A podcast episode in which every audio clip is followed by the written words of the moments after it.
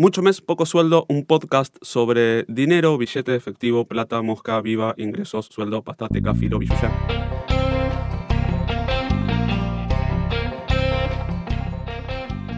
Bienvenidos a un nuevo episodio de Mucho mes, poco sueldo.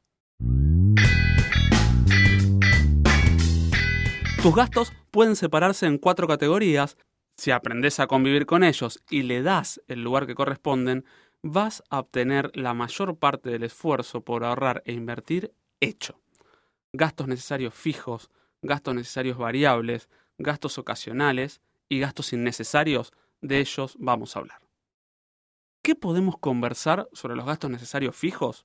Son aquellos gastos imprescindibles para poder vivir y trabajar como el alquiler, las expensas y los impuestos que no están atados a un consumo, alumbrado, barrio de limpieza o inmobiliario, por ejemplo. También podemos sumar algunas membresías que para nosotros son muy importantes, como puede ser Spotify o Netflix o algún servicio de telefonía. ¿Y qué podemos decir sobre los gastos necesarios variables? Comida, lavadero, transporte, gas, electricidad están dentro de este grupo. Tu presupuesto te va a ayudar a gastar lo necesario, lo que realmente necesitas y evitar que compres o derroches en ellos. Hacelo por el planeta y por tus finanzas personales. Son muy difíciles de eliminar, pero seguro los puedes volver más eficientes. Por ejemplo, chequeando la etiqueta al momento de comprar una heladera o un equipo de aire acondicionado. Siempre te va a convenir que sea categoría A. Ya sea con los gastos necesarios fijos como con los gastos necesarios variables, tenés que practicar el abrazo de oso. Abrazalo fuerte, muy fuerte, con mucho pero mucho cariño.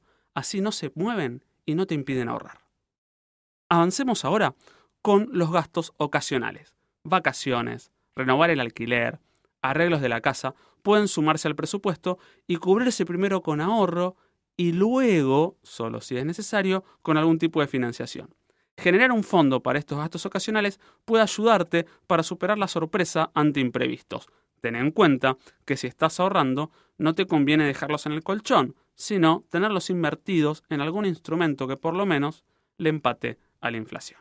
Siempre es más barato ahorrar y comprar que comprar y pagar después. Si ahorras, el interés está a tu favor. Si te endeudas, el interés está a favor de quien te facilitó el dinero. Si te enfocas en la forma en que circula el dinero en tus finanzas y buscas que el interés esté siempre a tu favor, vas a dejar de estresarte por la plata. Dólares, plazos fijos y fondos comunes de inversión son alternativas a tener en cuenta en cada caso particular.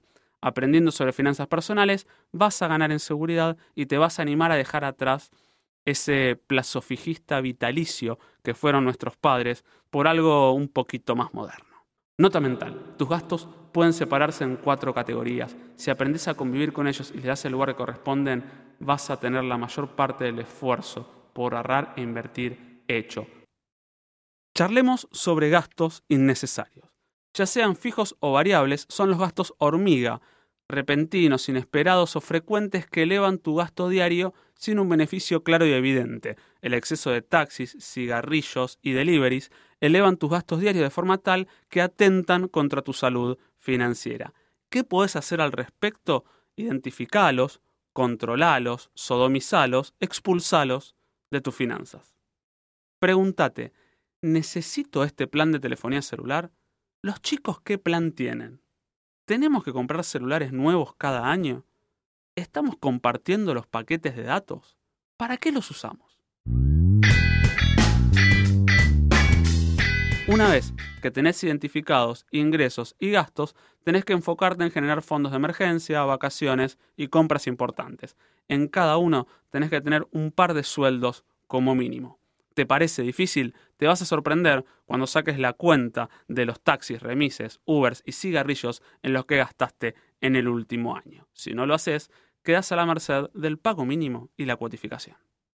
Este episodio de Mucho Mes, Poco Sueldo fue grabado en los estudios LQN de la Ciudad de Buenos Aires. Si querés sumarte como anunciante, comunicate por nuestras redes. Tenemos una propuesta de contenidos para vos.